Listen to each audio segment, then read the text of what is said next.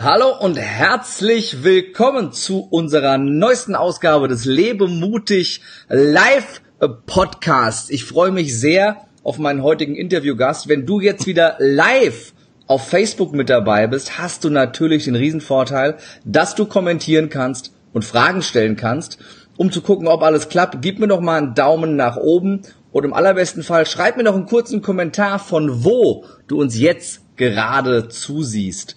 Und wenn du das Ganze in der Aufzeichnung schaust bei YouTube oder in der Audioversion, Audioversion bei iTunes, bei Spotify oder auch bei dieser, dann natürlich auch herzlich willkommen und schön, dass du mit dabei bist. Und äh, in der heutigen Folge des Lebe mutig Podcasts, der ja erfolgreiche Menschen mal die anderen Fragen stellt, weil wir gehen so ein bisschen mehr in die Tiefe an der einen oder anderen Stelle und kratzen nicht nur an der Oberflächlichkeit, warum, wieso, weshalb bist du erfolgreich in dem, was du tust, sondern wir schauen wirklich, wo sind mutige Menschen, die mutige Entscheidungen in ihrem Leben getroffen haben und dementsprechend andere Ergebnisse, vielleicht bessere Ergebnisse, herausragendere Ergebnisse haben als andere. Und mein heutiger Gast ist genau einer von denen. Er ist wirklich ein absolutes Unikat und ich freue mich wahnsinnig, dass ich ihn kennengelernt habe, weil äh, es unheimlich viel Spaß macht, sich mit ihm auszutauschen.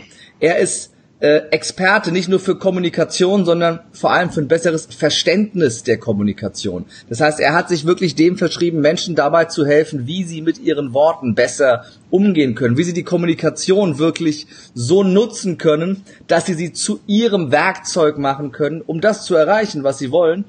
Und ja, er nennt sich selber den Kommunikationskrieger.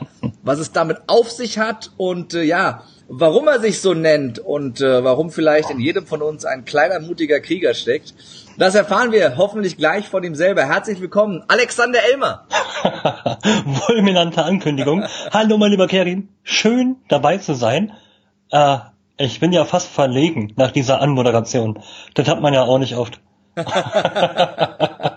Ähm, ja, cool dabei Wahrheit, zu sein. Nur die Wahrheit. Viele, viele Grüße von Frankfurt zu dir nach äh, Berlin. Und ja, lass uns doch ähm, damit einsteigen, dass du unseren Zuschauern und Zuhörern äh, ganz kurz ein paar Sätze zu dir sagst. Ne, wer bist du und wie bist du zu dem Experten äh, geworden, der du heute bist? Gerne. Also ich bin ähm, Alex Elmer, ich bin zarte 32 Jahre, zweifacher Papa, Seit 17 Jahren, mittlerweile fast 18 Jahren, verdiene ich mein Geld durch das Reden. Ähm, ich kann auch nichts anderes außer reden. Und das ist auch gut so. kann man nicht anders sagen. Ähm, ich lebe da tatsächlich in der Philosophie, das hast du gerade so schön gesagt, Kerim, in jedem Menschen steckt so ein kleiner Kommunikationskrieger drin weil, und das ist halt meine Aufgabe, viele nicht verstehen, dass Kommunikation eben mehr ist als nur dieses Angucken, Reden, miteinander lachen, Spaß haben, traurig sein. Kommunikation ist halt überall dabei. Selbst wenn wir eine Zeitungsanzeige lesen, wenn wir ein Skype-Meeting haben, wenn wir einen Facebook-Beitrag schreiben. Kommunikation ist allgegenwärtig und deswegen steht es halt auch, darf ich so eine dezente Werbung machen, auch beim Abend drauf, Sprache ist Stärke, ja. Und damit ist alles gesagt, was es zu sagen gilt. Ähm, soll ich weitermachen oder willst du Fragen stellen? ich mag ja, ich mag ja diese direkte, diese direkte Berliner Art. Soll ich jetzt weiterreden oder stellst du nur noch Fragen? Na, es gibt diesen geilen Satz, Berlin ist, wenn es härter gesagt als gemeint ist. Ja, ja es, ist ähm, aber, es ist aber immer so, das ist so dieses, dieses typisch Berlinerische, das finde ich aber, das finde ich aber großartig, weil ich selber so ein direkter Typ bin. Ähm, Sprache, Sprache ist Stärke, das, das, also du, du bringst es so ähm, dominant nach draußen, dass es für mich so klingt, als ob du vielleicht aus einer Schwäche von dir da eine Stärke draus gemacht hast. Was denn der Hintergrund, dass du das, dass es so ein wichtiger Punkt für dich geworden ist? Um, ähm, das Leben, wie das Leben nun mal so ist. Ich bin, oh Gott, das habe ich in den letzten Tagen so oft erzählt, weil ich so viele Fragen bekomme. Unter anderem, seitdem ich gesagt habe, ich gehe mit dir live, ploppen hier eine Anfrage nach der anderen auf. Sehr spannend. Ähm, ich bin geboren mit einem Geburtsfehler, nennt sich Lippenkiefer-Gaumspalte. Ähm, man hört es auch, ich spreche sehr nasal. Und Kinder sind ein bisschen gemeiner, wenn es Kinder sind. Ja, sie, sie grenzen Menschen aus, sie, sie hänseln ein, um nicht zu sagen, sie sind einfach Ärsche. Ja, und das ist leider Fakt und das ging mir früher auch so. Also brauche ich irgendein Instrument, irgendeinen Hebel, wie ich es schaffe, andere Menschen entweder für mich zu begeistern oder ihnen zu zeigen, hey, scheiß mal auf das Äußere, das Innere zählt und mit mir kann man sehr viel Spaß haben, Action haben, ich bin für jeden Blödsinn zu haben und habe dann letzten Endes ähm, NLP kennengelernt im Alter von zwölf Jahren, meinem Papa sei Dank. Und mit 15 meine Ausbildung abgeschlossen zum NLP-Master. Das wird immer voll gehypt. Dabei ist es eine Notwendigkeit damals gewesen. Und seitdem stehe ich auf der Bühne und rede. Und seitdem weiß ich, dass man mit der Sprache, egal ob jetzt verbal, nonverbal oder schriftlich, alles ändern und erreichen kann. Du grinst schon, also stimmst du mir zu, das finde ich Definitiv. sehr schön. ähm, ja, um die Frage vielleicht gleich zu beantworten, warum Kommunikationskrieger? Ich kam durch Instagram da drauf. Ähm, Grüße an dieser Stelle an Michael Kaiselmeier, ich glaube, den kennst du auch. Mhm. Ähm, er hat mal bei meinem alten Account, der hieß ja früher anders, mal kommentiert, so, oh, du bist voll der Krieger der Kommunikation. Mhm. Ähm, und da ich im falschen Zeitalter lebe und eigentlich hätte im Mittelalter leben sollen und ich total der Fantasy-Fanatiker bin, fand ich das irgendwie so cool und dachte mir, okay, so Krieger der Kommunikation, daraus kann man was machen. Und im Endeffekt entstand das komplett daraus. Ja. ja das ist, der Kommunikationskrieg. Ja. Äh, können wir auch direkt die äh, Frage, die die Jasmin gestellt hat, abhaken. Wie kam der Name Kommunikationskrieger zustande? Schon direkt äh, vorweggenommen, aber äh, trotzdem vielen, vielen Dank für die Frage. Äh, liebe äh, Jasmin, ähm, das finde ich ja bei dir einen extrem spannenden Punkt. Also äh, zum einen, ähm, dass du, ich meine, wie du, wie, wie offen du damit umgehst und eben aus deiner Schwäche und aus, aus einem, aus einem Nachteil einen riesen ja. Vorteil gemacht hast und gesagt hast, okay, ich, ich nutze einfach das, wo ich als Kind gehänselt wurde und mache daraus meine größte Stärke. Und zum ja. anderen ähm, bist du ja auch jetzt nicht so der typische Kommunikationstrainer im Anzug und Schlips, den man sich so vorstellt, sondern du bist ja wirklich nicht nur äh, als Berliner so ein ganz eigener Typ, sondern du hast es gerade gesagt, du bist Mittelalter-Fan, du bist eigentlich im falschen Zeitalter geboren. Und es gibt ja ganz viele, die sich dann nach außen total seriös, angepasst darstellen, um eben ne, dieses typische Bild eines Trainers zu erfüllen. Und das bist du ja überhaupt nicht. Ja. Was, was will ich auch nie sein. das glaube glaub ich dir aufs Wort, dass du das nie sein willst. Ähm, hast du es jemals versucht oder hast du von Anfang an gesagt, ich bin so wie ich bin und entweder ihr akzeptiert mich auf diese Art und Weise oder eben nicht? Muss ich zweigleisig beantworten. Ich habe ja parallel zum Kommunikationskrieger noch ein anderes Business, nennt sich Elmer Trainings. Da geht's ja äh, ausschließlich um Sales Trainings und da geht's halt um große renommierte Unternehmen mit tausenden von Mitarbeitern, um die halt entsprechend im Außendienst, im Field Sales oder am Telefon fit zu machen. Da hat man auch diese Etikette bitte immer im Anzug. Das Ding ist aber, meine Kunden kennen mich sehr genau. Spätestens nach unserem ersten Kennenlernen und ich mit kurzer Hose und T-Shirt dahin gehe, ja. wissen die, es gibt bei mir keinen Anzug. Ähm, wenn es aber, ich sag mal, bestimmte Events sind, wie zum Beispiel so eine Quartalspräsentation, wo wirklich eine gewisse Etikette herrscht, ähm, erfordert es einfach der Anstand, dass man auch mal ein Sakko anzieht oder ein Hemd. Was ich nie tragen werde, ist ein Anzug mit Krawatte. Das, das mhm. geht gar nicht. Mhm. Aber auch auf meinem Seminar, ich trage halt gerne mal ein Hemd, aber halt mit Jeans, ordentliche Schuhe, weil ich finde, die Menschen, die kaufen ja mein Wissen, die kaufen meine Art, die kaufen meine Erfahrung, die Expertise. Sie kaufen nicht meinen Körper. Sie können aber nur von meinem Wissen profitieren und von meiner Art und Weise, wenn ich mich wohlfühle. Mhm. Und deswegen finde ich es also schön und so charmant, dass du mich eingeladen hast, auch als Gastspeaker, weil dein Programm Lebe mutig ist ja das, was ich zelebriere. Mhm. Es bringt mir ja nichts, wenn ich mich verstecke. Es bringt mir auch nichts, wenn ich mich verstelle. Entweder kann man mit mir so leben, wie ich bin, oder man ist nicht mein Kunde. Ich meine, mein Gott, es gibt in Deutschland 88 Millionen Menschen. Wenn einer mich nicht will, Oh. ich finde spannend. Als hätten wir es abgesprochen, greifst du es auch äh, wieder gerade auf das Thema Mut. Ähm, nein, es, es wäre jetzt die Frage, inwieweit hat sich dieser Mut du selbst zu sein, weil ich, ich glaube, wirklich man selbst zu sein, ist eine der mutigsten Dinge, die wir tun können. Ja. Äh, inwieweit hat sich dieser Mut für dich ausbezahlt, gerade im beruflichen? Ähm, sehr, sehr spannend eigentlich. Es gibt drei Arten, wie er sich ausgezahlt hat. Das erste, die Menschen, die mit mir nicht zurechtkommen, arbeiten nicht mit mir zusammen. Ja, das heißt, ich arbeite nicht mit den spannenden Persönlichkeiten, die ich gar nicht haben möchte, mhm. muss man diplomatisch zu formulieren. Das andere ist, die Leute verstehen intuitiv, warum ich bin, wie ich bin. Mhm. Weil bei vielen Menschen, gerade Seminaren, die mich neu kennenlernen, erzähle ich diese Story, warum ich das gemacht habe. Weil viele fragen sich, wie kann man denn mit 15 Jahren angefangen haben mit Kommunikation? Wie geht denn das? Mhm. Ähm, also muss ich das ja transparent machen. Und ich bin halt der Meinung, dass zu jeder Entwicklung, also egal ob Persönlichkeit, Stärke, ach, mentale Stärke, Selbstbewusstsein, es liegt immer die Kommunikation zugrunde. Es würde aber paradox sein, bis lächerlich sein, wenn ich selber nicht selbstbewusst wäre. Mhm. Also ist auch da der Mut erforderlich, immer so zu sein, wie ich bin. Und manchmal ähm, gibt es auch Kunden, wo man, also gerade im B2B, wo man denkt, hey, ist jetzt vielleicht nicht so geil, dass ich in mhm. zwar ein fetten Auto, aber ein Jeans und T-Shirt dahin fahre. Aber es ist halt einfach so, weil die Leute müssen verstehen, ich bin nicht dieser Standardtrainer. Ja, von mir gibt's nicht das, was die Leute hören wollen. Von mir gibt's das, was die hören, äh, die Leute hören sollen. Mhm. Ich versuche ja neben meinem Kommunikationsverständnis, neben meiner Expertise, auch den Menschen diesen Glauben an sich selber zu geben. Es ist scheißegal, wer sie sind, wie sie reden, warum sie wie sind. Ja, es gibt diesen schönen Spruch, den ich gerne mal verwende. In dem Wort Vergangenheit steckt das Wort Vergangen drinne. Also ist es egal, was die Leute gemacht haben. Wenn sie nur bereit sind, sich selber zu entwickeln, dann können sie alles erreichen. Und Kommunikation ist ein großer Bestandteil davon. Wenn ich den Leuten mein Verständnis vermitteln kann, dann ist das schön. Ja, weil das auch mein Kindheitstraum, Lehrer zu werden, quasi inkludiert. Jetzt mhm. haben wir eine halbe Lebensgeschichte abgeschlossen. Jetzt trinke ich einen Schluck. vielen, vielen Dank ähm, auch für fürs Teilhaben lassen an der ganzen Story. Und äh, ja, da hat sich der Mut für dich definitiv ausbezahlt. Und äh, das ist etwas, ähm, was dich auszeichnet. In was für Situationen hat dich das denn gebracht, eventuell, wo du auch mal dran gezweifelt hast, dass es die richtige Entscheidung war? Gab es so diese Momente, wo es wo, wo es einfach mal dann so hart auf die Fresse gab, auf gut Deutsch, dass du gesagt hast, ja, jetzt wäre es mir eigentlich lieber gewesen, ich wäre nicht mutig gewesen. Ja, ähm, ich bin ja vor sechs Jahren das erste Mal Papa geworden.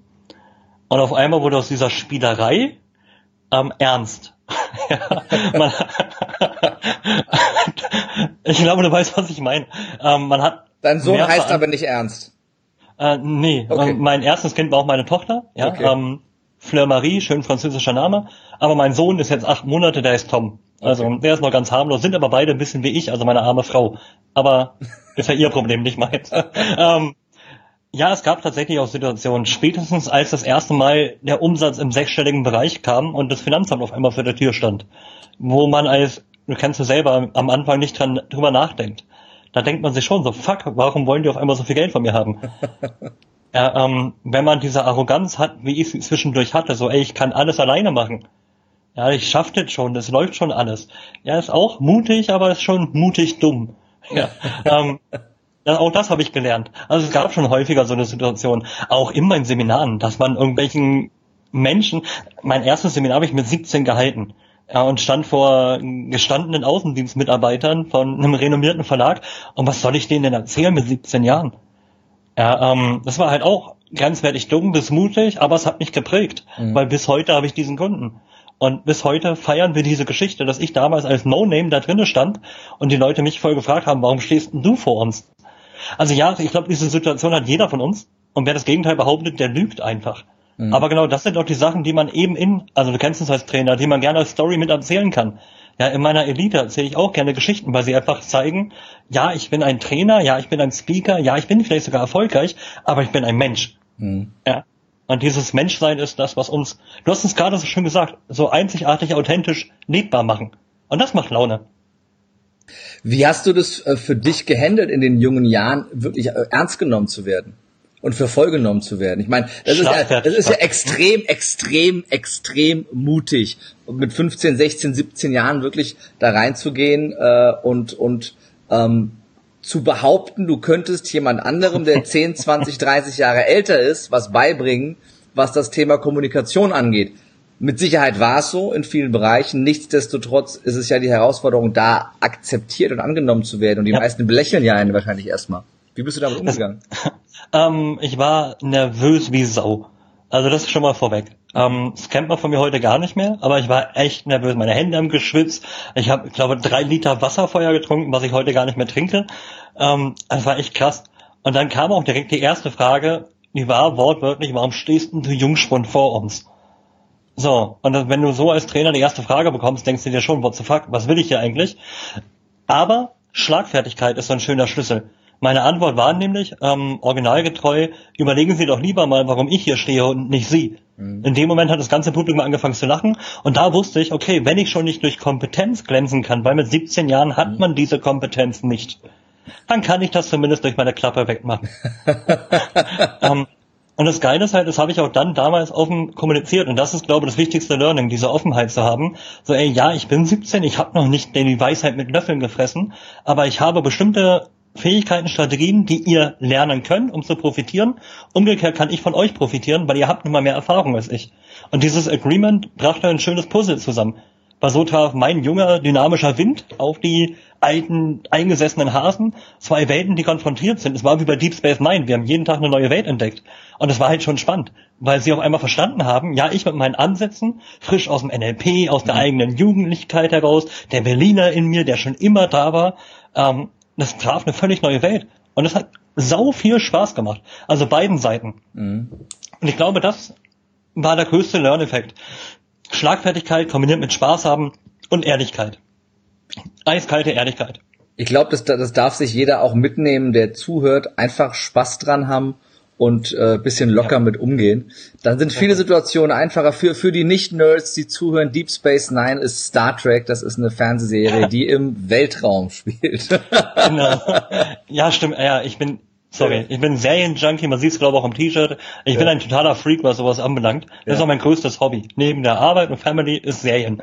Also, auch das, Online-Gaming. Auch, auch, das finde ich ja auch total äh, genial bei dir, auch wenn man dich verfolgt ähm, es gibt ja auch diese ganz vielen Trainer, von denen gibt's dann jeden Tag eine Buchempfehlung und oh. äh, die die jeden äh, dritten Tag ihre Morgenroutine, ihre Straffe und ihre Abendroutine und da wird dann jeden Morgen eine halbe Stunde meditiert, dann wird eine Stunde gelesen, ja äh, und äh, wo wo wo sich jeder normal denkende Mensch denkt, wie zum Geier, wann ja. überhaupt und muss ich jetzt jeden Morgen um 5 Uhr aufstehen? Um und ich finde es ja toll, dass mal jemand, der erfolgreich ist in dem Bereich, sagt, nee, du darfst, du musst, du musst nicht nur kluge Bücher lesen, du darfst mal eine Serie gucken und dein Geschäft wird nicht deshalb komplett den Bach runtergehen. Richtig. Du musst ja nicht jeden Tag einen Game of Thrones Marathon machen. Ja, ja das wäre vielleicht ein bisschen übertrieben. Eine aber immer ganz pro Tag reicht ja auch. Ja.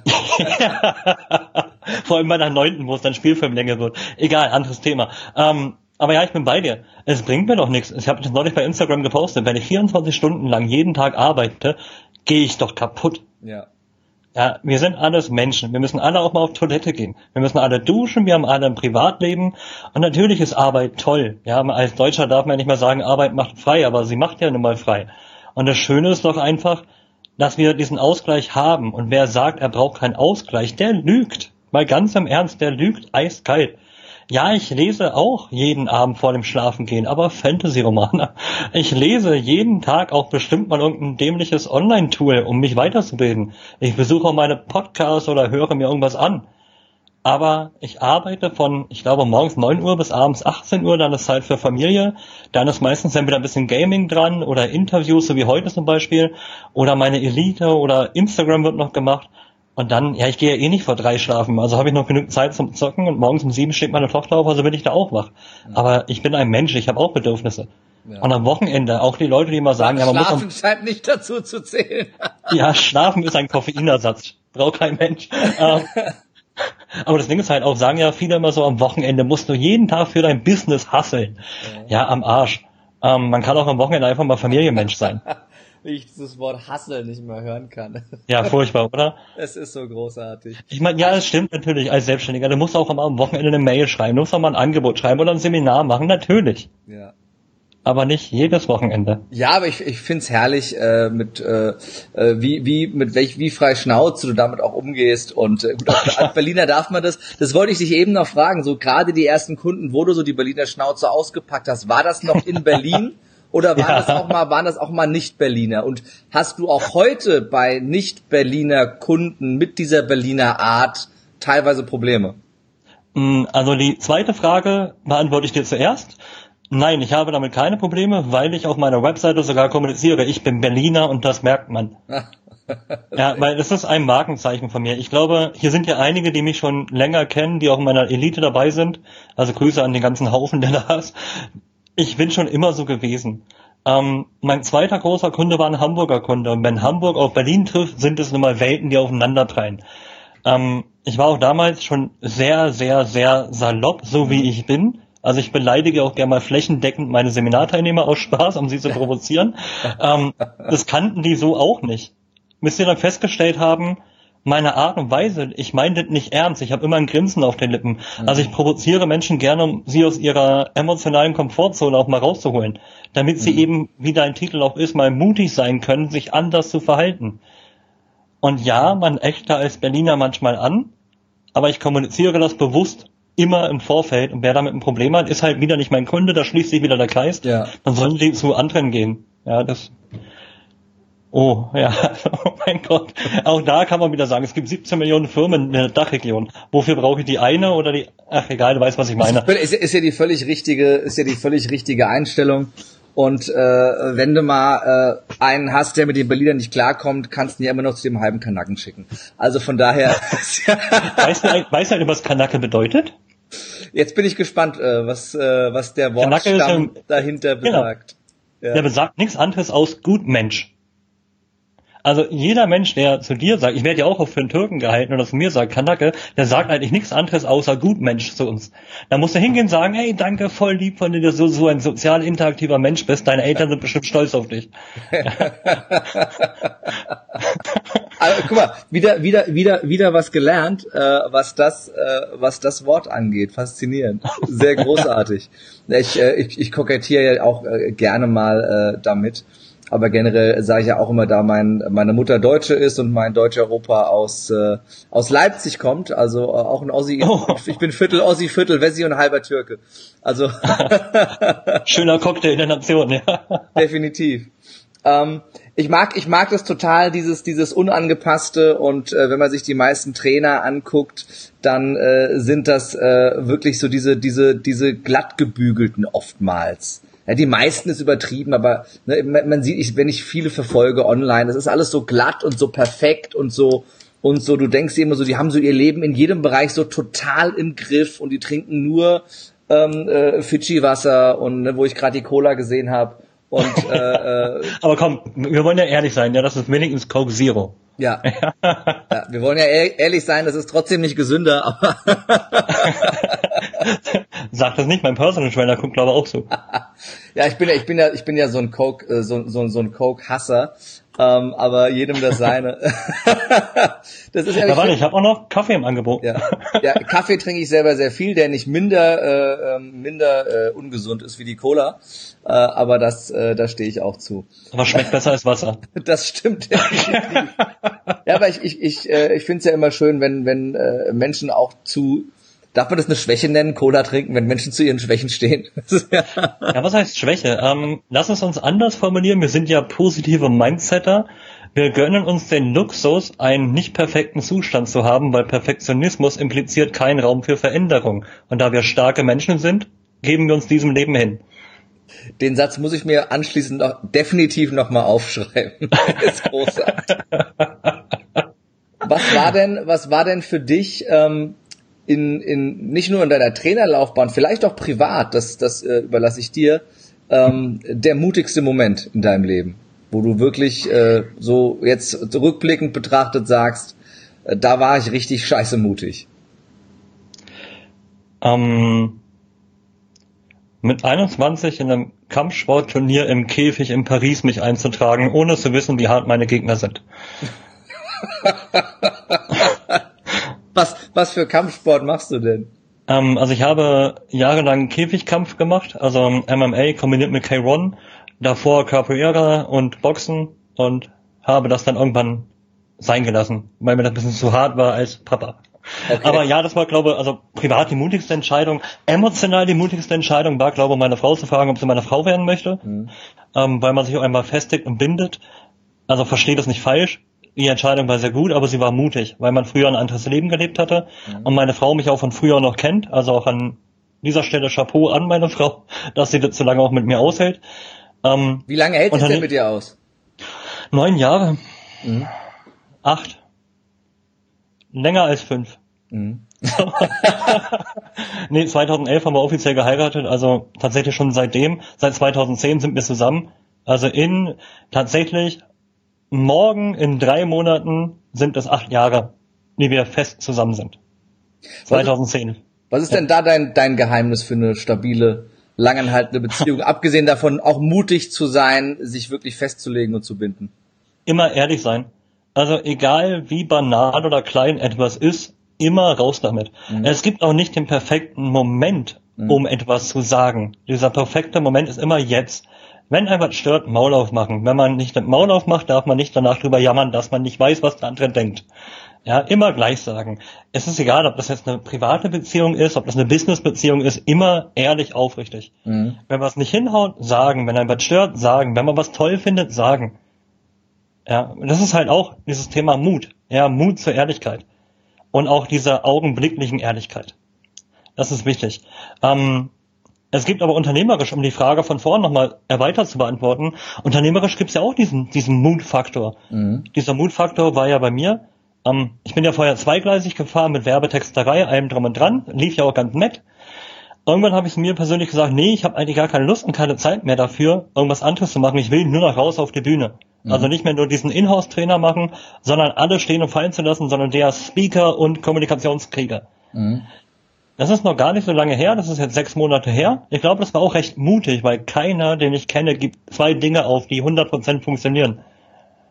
Aber umgekehrt denke ich mir, das ist so eine geile Entscheidung gewesen, dass ich immer noch drüber schmunzele, wenn ich drüber nachdenke, was ich gemacht habe. Also es ist einfach alles richtig, so, Punkt. Warum war die Entscheidung richtig? Weil ich so noch mehr ich selbst sein kann. Mhm. Ja, ähm, als B2B-Trainer in-house bist du immer sehr daran orientiert, die Leistungen und das Prinzip, das Konstrukt des Unternehmens, in dem du referierst, zu verinnerlichen. Mhm.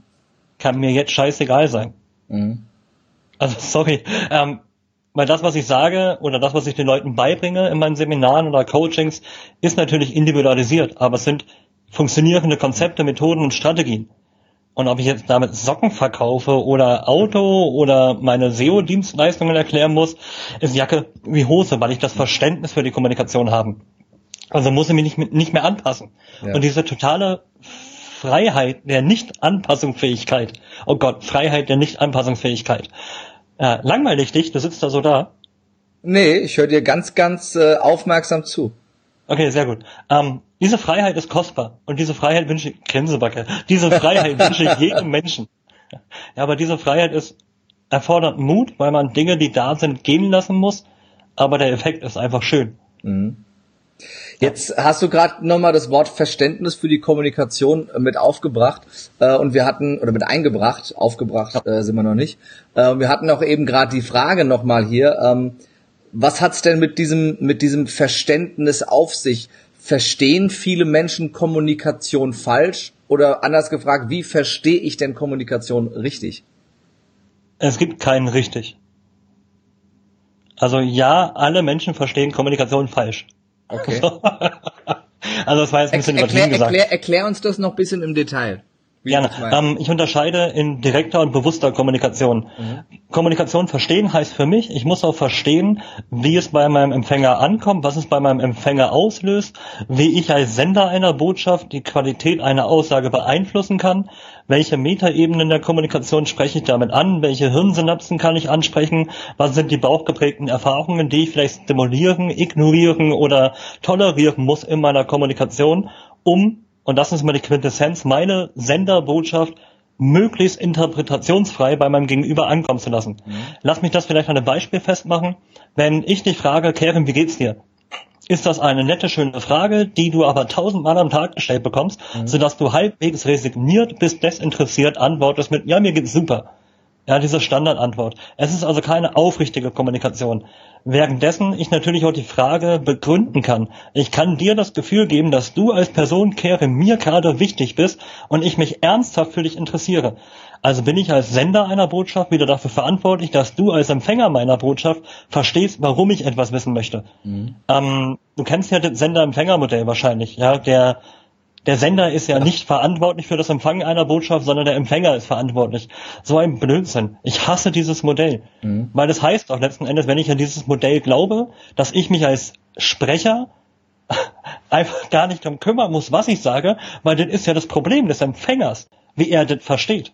Und das ist das falsche Verständnis von Kommunikation, weil ich als Sender mir doch mir selber, meinem Gegenüber diesen Respekt und die Höflichkeit geben sollte, das, was ich sage, so zu formulieren, dass es möglichst interpretationsfrei beim Gegenüber ankommt, so dass ich Hauptverantwortlicher bin für den Inhalt und die Wirkung und die Message und die Kausalität meiner Botschaft. Völlig richtig. Also ich bin der absoluten Überzeugung, dass ähm, die, die Botschaft immer äh, auf den Sender ankommt. Und der Sender ist immer ja. verantwortlich für das Verständnis. Und wenn, ich kann ja, ich kann ja nicht nach, als Deutscher nach Spanien gehen und Deutsch mit denen reden und dann sagen, der Empfänger ist schuld, dass er kein Deutsch versteht, weil er Spanier ist. Das ist ja totaler Quatsch. Ja. Kleines Beispiel, ähm, weil ich halt auch vier Jahre in Paris gewohnt habe, ohne Französisch zu sprechen. Aber ja, letzten Endes stimmt es. Ähm, du hast einen Nagel auf den Kopf getroffen und das Ganze klappt ja auch auf emotionaler oder mentaler Ebene. Wenn du einen scheiß Tag hast und ich komme zu dir und sag, alter Kerry, mit dem orangefarbene Hemd, ein T-Shirt ist ja nicht die geilste Wahl, ja. bist du natürlich angepisst. weil wir sind Menschen. Ja? Also kann ich doch überlegen, wie könnte ich denn diese, diese Kritik so formulieren, dass sie bei dir als Kritik ankommt, aber auf einem neutralen Boden. Und da denken wir halt an Sachen wie Transaktionsanalysen, die verschiedenen Ich-Modelle. Und das ist das, um auch die Frage von Jasmin zu beantworten, was ich als Kommunikationsverständnis betitel. Mhm. Also nicht nur wissen, wie ich was sage mit den Kommunikationsmodellen, sondern auch die Kausalität zu verstehen. Was könnte es denn bei meinem Gegenüber bewirken? Und wie kann ich das, was es bewirkt, korrigieren, präventiv behandeln oder wie aus dem Sales mit einem Einwand behandeln? Also quasi ist die Kommunikationsverständnis verschiedene kommunikative Mittel, kombiniert mit rhetorischen Stilmitteln, kombiniert mit den Praxen aus dem NLP und das erzeugt ein tolles Konstrukt und das ist das Kommunikationsverständnis. Ja. Jetzt eigentlich ist es nur, sorry, eigentlich ist es nur ein Neologismus fürs Marketing, aber es funktioniert ja. Erklär, erklärst du mir als BWL-Student Abbrech, äh, BWL-Studienabbrecher mal das Wort Neologismus? Neologismus ist die Zusammenführung eines Wortes zu einem neuen Wort. Fantastisch. Wenn ich jetzt zum Beispiel, wenn ich jetzt aus unseren beiden Namen ja. ein, wenn ich aus unseren Kerim und Alexander, also könnte ich Keriander machen. Ja. Ja, und schon hätten wir einen Neologismus geschaffen. Das ist nach dem, äh, nach dem Kanacken das zweite, was ich mir jetzt aufschreibe in dem Gespräch. Keriander, jetzt mal ohne Witz, das klingt voll geil. klingt eher wie ein Gewürz, wenn ich ehrlich ja, bin. Ja, Koriander, ja, ist doch geil. Wir sind würzig. Das Seminar mit Würze. ah, wir denken mal drüber nach für die Zukunft, würde ich sagen. Lebe mutig und würzig. ja, genau, lebe, lebe würzig. Genau, ähm, guck mal, David schreibt es perfekt wie aus Wikipedia kopiert. Ja. Neologismus gleich Wortneuschöpfung. Danke, David, dass du deinen Wikipedia-Stil wieder lebst. Ach, sehr schön. Ähm, Jetzt habe ich oh Gott, die Stimmung ist besser als die Leistung. jetzt ähm, bist du ja jemand, wo man auch merkt, dass du ein extremes äh, Fachwissen hast und äh, du das auch zum Ausdruck bringen kannst und ähm, da auch sehr, sehr, wie du es auch gerade beschrieben hast, sehr, sehr viele verschiedene Ansätze und Techniken kombinierst und zusammenbringst, was ja auch ein Schlüssel zu guter Kommunikation ist. Jetzt hinterfrage ich mal kritisch, ähm, mhm. hohes Fachwissen zusammengebündelt schreckt ja auch viele Menschen ab, weil sie einfach extrem weit, ne, wenn du sagst, was mit 15 angefangen hast, sind die 16 Jahre, 17 Jahre zurück teilweise, wenn ich mich nie, da, nie damit beschäftigt habe. Wie schaffst du es, Menschen nicht abzuschrecken äh, oder hm? sie es spüren zu lassen, dass sie einfach dir kommunikativ und rhetorisch extrem unterlegen sind und sie damit zu verlieren, auch emotional? Gibt zwei Arten, wie ich da. ich muss schon selber schmunzeln, weil die Hälfte von denen, die zuschauen, genau wissen, wie ich bin. Ähm, Wenn die dich kennen, selbstverständlich. Ja, ähm, aber sie kennen mich halt als Trainer und mittlerweile privat auch relativ gut. Also ein paar davon. Und eine davon sagt sogar, ich bin gruselig. Aber das ist ein anderes Thema. Ähm, das Ding ist, wenn ich damit prahle und protze, dass ich das seit 17 Jahren mache und das jedem Menschen auf die Nase binde, natürlich schreckt es die ab. Aber denk mal, am Anfang unserer gemeinsamen Folge hier, wie habe ich mich denn vorgestellt? Ich, fange immer an mit ein bisschen Smalltalk. Ich bin Alex, 32, zweifacher Papa. Also ich baue immer erst eine emotionale Bindung auf, mhm. damit ich mich menschlich mache. In einem lapidaren Nebensatz erwähne ich, ich mache den Mist seit 17 Jahren. So, dann sage ich meistens, mein Ziel ist es heute mit euch über Kommunikation zu reden. Ja, ich gebe euch ein paar Instrumente an die Hand, die euch helfen, euren Alltag zu meistern. Und wenn ich dann anfange mit meinen Inhalten, natürlich könnte ich sie totfahren mit irgendwelchen Fachbegriffen. Aber, und jetzt zitiere ich mich selber von Instagram, nur weil ich viele Fachworte kenne oder Anglizismen verwende, heißt das ja nicht, dass ich klug bin. Also kann ich auch einfach sprechen. Und du merkst ja, wie ich rede. Ich rede einfach.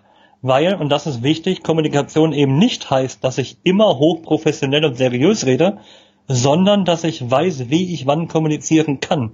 Mhm. Und das finde ich schön, dass du es mir zutraust. Ich danke dir.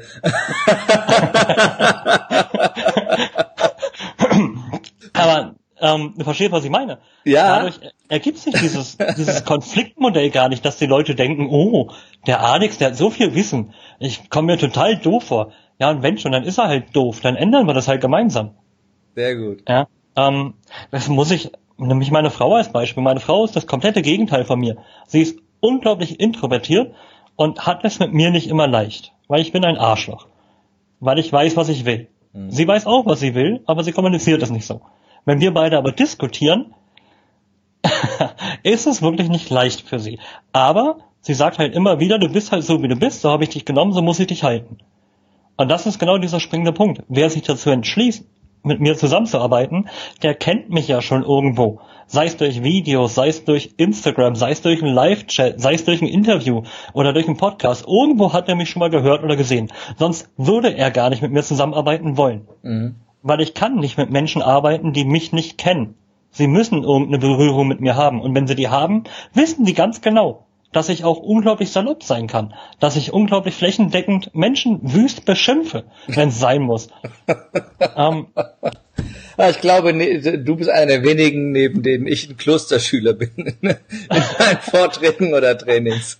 Nein, ich bin, also, ja, wir können ja die Leute fragen. Ich glaube, ich bin recht anständig in meinen Seminaren. Also ich habe halt immer Spaß. Ja, ja meine, wir dürfen nicht unterschätzen, in dem Moment, wo ein Mensch sich dazu entschließt, ich möchte mich weiterbilden, ich möchte mich verbessern, vertraut er uns seine Zeit an oder ihre Zeit an. Also müssen wir aus dieser Zeit ein Erlebnis machen. Losgelöst davon, dass er Lerneffekte generiert, müssen wir für Entertainment, für Spaß sorgen. Wir müssen für Action sorgen. Wir müssen den wertschätzend gegenübertreten und sagen, geil, dass du da bist, du hast hier Lerneffekte, da, da, da, bam, bam, bam, aber du hast auch Spaß. Weil dadurch schafft er einen emotionalen Anker und für uns als Trainer ist es das Geilste, was wir haben können. Weil die kommen wieder. Die ja. sind dann süchtig. Und wenn wir uns dabei nicht noch verstellen müssen, wie manche unserer Trainerkollegen das machen, sondern wir einfach ehrlich sind und die dann von Anfang an wissen, wie wir sind, ja, bam. Bam ist ein schönes Schlusswort und damit komme ich zur Abschlussfrage, die äh, ich äh, jedem im äh, Lebe mutig äh, Live-Podcast äh, stelle. Und äh, wer fleißig zuschaut und zuhört, kennt diese Frage. Ähm, wenn du, lieber Alex, keine Angst hättest, sondern grenzenlos mutig wärst, was wäre das Erste, was du tun würdest? Ausgezeichnete Frage, also tatsächlich. Weißt du übrigens, warum man das immer sagt? Ausgezeichnete Frage? Ich bin gespannt. Auch um Zeit zu schinden ich, ich wollte es gerade noch sagen und sagte mir, okay, es kommt jetzt eine kluge Beschreibung. Ähm. Willst du damit sagen, es war nicht klug? so, Spaß beiseite, genug abgelenkt. Ähm, ich würde tatsächlich mit einem Tretboot in die USA fahren. Total dämlich. Ähm, ich fahre sehr gern Tretboot. Ich bin überhaupt kein Naturmensch. Ich hasse die Natur. Aber Tretbootfahren macht Spaß. Ja. Ähm, und ich will unbedingt in die USA eigentlich so drei, vier Monate nonstop rüber. Warum nicht mit dem Tretboot? Wäre doch geil. Aber ich glaube, so von meiner Art und Weise, wie ich lebe, würde ich nichts anders machen. Weil es gibt keine Grenzen und keine Ängste. Zumindest keine, die wir nicht überwinden können. Also warum sollte ich was anders machen? Oder was unglaublich Tolles machen? Mhm. Wäre, wäre mit dem Tretboot in die, in die USA zu fahren jetzt unglaublich mutig oder nicht vielleicht sogar schon unglaublich dämlich? Weil unglaublich tot, tödlich riskant. Ja, man muss ja nicht die ganze Strecke fahren. Du kannst ja nebenbei noch irgendwie eine Yacht mitnehmen oder so. Also du nimmst das Tretboot, du nimmst das Tretboot auf der Yacht mit. Du fährst mit dem Tretboot. ja, dann mal so zehn, dann mal so zehn Seemeilen mit dem Tretboot und der Rest mit der Yacht. Das wäre doch geil. Nein, Spaß beiseite. Das war ein übertriebenes Beispiel, weil ich nichts zu sagen wusste, weil ich tatsächlich nichts anderes machen würde. Weil, und das ist doch der Punkt. Wenn ich grenzenlos mutig sein könnte mhm. und es keine Ängste äh, gäbe, hätte ich irgendwas in meinem Leben falsch gemacht, weil dann wäre jedes Leben, was wir leben, auch du als Trainer, das wäre eine Farce, weil wir dann nicht das authentisch rüberbringen könnten, was wir tun. Mhm. Wenn ich dir die Frage stelle, was würdest du ändern, wenn du auf einmal grenzenlos mutig wärst, würdest du was ändern? Ich glaube, der Prozess ist immer da, der Veränderung. Das, das, warum ich diese Frage stelle, ist ja, dass mir selbst diese Frage gestellt wurde vor vier Wochen und ich diese Frage mit Fallschirmspringen beantwortet habe und das äh, ja, das hast du ja gemacht, fand ich sehr das vor zehn, ja. vor zehn Tagen auch gemacht habe. Nicht wegen des Sprungs selber oder wegen der Höhenangst, sondern weil eine meiner größten Ängste ist der Kontrollverlust, das Loslassen und Vertrauen. Und genau das heißt ja das, was in der Situation im Extrem vorherrscht, dass du dir die Kontrolle abgibst dem Tandem Master und ihm dein Leben anvertraust und der mit dir aus 4000 Metern Höhe aus dem Flugzeug springt. Und äh, das war was, was für mich extrem, extrem wertvoll war. Aber genau das ist es doch. Deswegen finde ich, also die, die Frage ist wirklich Chapeau, die Frage ist gut. Ja. Weil ich glaube, wenig Menschen können die authentisch und ehrlich, impulsiv direkt beantworten. Mhm. Aber du darfst halt, ich glaube, du sprichst für diese Frage mit dem Falschen. ja, so doof wie es klingt, überleg doch mal, wie sich mein Leben entwickelt hat. Gibt es, weißt nicht, gibt es nichts in deinem Leben, wo du heute sagst, Mensch, dat, da habe ich gekniffen bisher, da war ich nicht mutig genug? Ja, mit der Hand in ein Wespennest reinfassen, weil ich allergisch gegen Wespen bin. Das ist ja, da sind wir wieder, nicht, nicht wieder bei überaus bescheuert und nicht bei überaus Eben. mutig. Ja. Nee, also ganz ehrlich, was soll es denn geben? Ich habe diese Grenze zwischen, wo, wo, wo Mut aufhört und Idiotie anfängt, die ist sehr schmal manchmal. Kann aber auch manchmal Genialität sein. Aber das ja. ist ein anderes Thema. Wir wollen ja philosophisch werden. Der Punkt ist doch der: ähm, Was soll es denn sonst geben? Mit 12 NLP angefangen, mit 15 selbstständig gemacht nach Paris gezogen, alleine, vier Jahre lang, ohne die Sprache zu beherrschen. Kampfsport, Extremkampfsport gemacht. Ich lebe ja schon sehr extrem. Mhm. Oder ich lebte. Ich bin ja mittlerweile lieb geworden. Also nein, ich kann ehrlicherweise sagen, ich wurde, ich habe vor nichts gekniffen. Wovor denn? Okay, ich drücke mich momentan vom Sport, aber dementsprechend skaliert auch mein Bauch im Alter meiner Kinder mit. Aber das hat nichts mit Mut zu tun, einfach mit Faulheit. Ähm, oder, um es natürlich positiv zu, äh, zu formulieren, mit nicht effektiv geplantem Zeitmanagement. Aber nee. Also, tut mir leid, dass ich dich da ein bisschen enttäusche. Du enttäuscht mich nicht. Es ist, ah, diese Frage führt immer zu sehr spannenden und faszinierenden Antworten. das war sehr diplomatisch. Darum stelle ich sie so gerne. Ja, ähm, das ist eine gute Frage.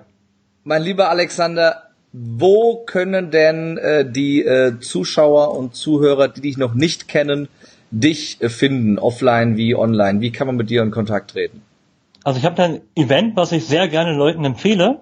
Und zwar am 1.7. bin ich Stargast bei einem Spaß beiseite. Also klar, da auf dem Event bei dir freue ich mich tatsächlich sehr drauf, Kergen, weil ich glaube, wir werden losgelöst von der Bühne eine ganze Menge Spaß haben an dem Tag. Mhm, ansonsten auf Instagram mit dem Namen Kommunikationskrieger, das ist meine größte Plattform. Und ich glaube, da kriegt man, du kriegst es ja auch mit, das meiste von mir mit weil da bin ich bis aufs Wochenende immer aktiv, egal ob Stories oder Post. Ja, online Kommunikationselite ist halt mein digitaler Verein, aber lass uns das hier nicht alles ausschweifen. Wenn die Leute mich finden wollen, finden sie mich. Fantastisch. Ähm, wir werden es auch alles in die Show Notes packen, natürlich, dass man da einfach nur einen Link klicken muss und dann äh, bei dir ist. Und du hast es ja schon vorweggenommen. Äh, du wirst Gast sein bei meinem oh. Event äh, Lebe mutig, Stargast, Stargast äh, bei meinem Event sein. Lebe mutig und gewinne die Kunst, deine Grenzen zu sprengen. Und mit dem Hab ich Stargast gesagt? Du hast Stargast gesagt und äh, dementsprechend ah. steigt jetzt auch natürlich die Erwartungshaltung von allen, die kommen. Ähm, aber das hast du dir selber zuzuschreiben. Hashtag am ersten, läuft. Am ersten, am ersten äh, siebten sind wir in äh, Berlin und ich freue mich wirklich sehr drauf. Ich freue mich auch sehr auf deinen Part und äh, ich glaube, wir werden sehr viel Spaß dabei haben. Ja. Und äh, wenn du Lust hast, mit dabei zu sein an äh, diesem Tag und Lust hast, ja, deine Komfortzone konstant zukünftig zu verlassen, mutiger zu sein und die Werkzeuge und Tools an die Hand zu bekommen, um eben all diese kleinen Männchen in deinem Kopf, diese limitierenden Glaubenssätze und all das, was dich zurückhält, zukünftig loszuwerden, um mutiger zu sein in deinen Beziehungen, im beruflichen, im privaten, im Umgang mit Geld und in den Bereichen, in, du, in denen du dir mehr Mut wünschst und du, ja, mal aufhören willst, dich mit anderen andauernd zu vergleichen, sondern mal anfangen willst, dich mit deinem eigenen Potenzial zu vergleichen und mal vom Ist-Zustand zu dem Bestmöglichen zu kommen, dann lade ich dich ein, sei mit dabei. Schnapp dir gerne ein Ticket noch bis zum 30.04. gibt's Frühbucherrabatt und äh, mit dem äh, Gutscheincode, äh, der wie heißt, Alexander? Krieger25. Mit dem Code Krieger25 äh, kriegst du auch noch 25% Rabatt auf den jetzt noch gültigen äh, Frühbucherrabatt, aber auch danach kriegst du noch 25%. Selbstverständlich, falls du uns jetzt viel später als den 30.04. zuhörst. Und damit äh, möchte ich gerne den Podcast beschließen und äh, ja, bedanke mich ganz herzlich äh, bei meinem heutigen Stargast. Es war ein sehr, sehr kurz, ein sehr, sehr kurzweiliges Interview. Äh, vielen, vielen Dank an äh, den lieben Alexander Elmer. Ich danke dir für die Zeit. War sehr lustig, unterhaltsam und ich glaube auch sehr lehrreich für manche Leute. Das hoffe ich. Und äh, wenn es euch gefallen hat, dann lasst uns gerne einen Kommentar da, ob bei Facebook, bei YouTube oder bei iTunes oder bei Spotify. Gebt uns einen Daumen, ein Herzchen, fünf Sterne bei iTunes. Empfehlt uns weiter, teilt das Video und äh, ich freue mich auf jede Art von Feedback. Alexander mit Sicherheit auch. In ja. diesem Sinne, euch eine geile Zeit und äh, vielleicht bis bald live beim Event. Bis dann, ciao. Bis dann.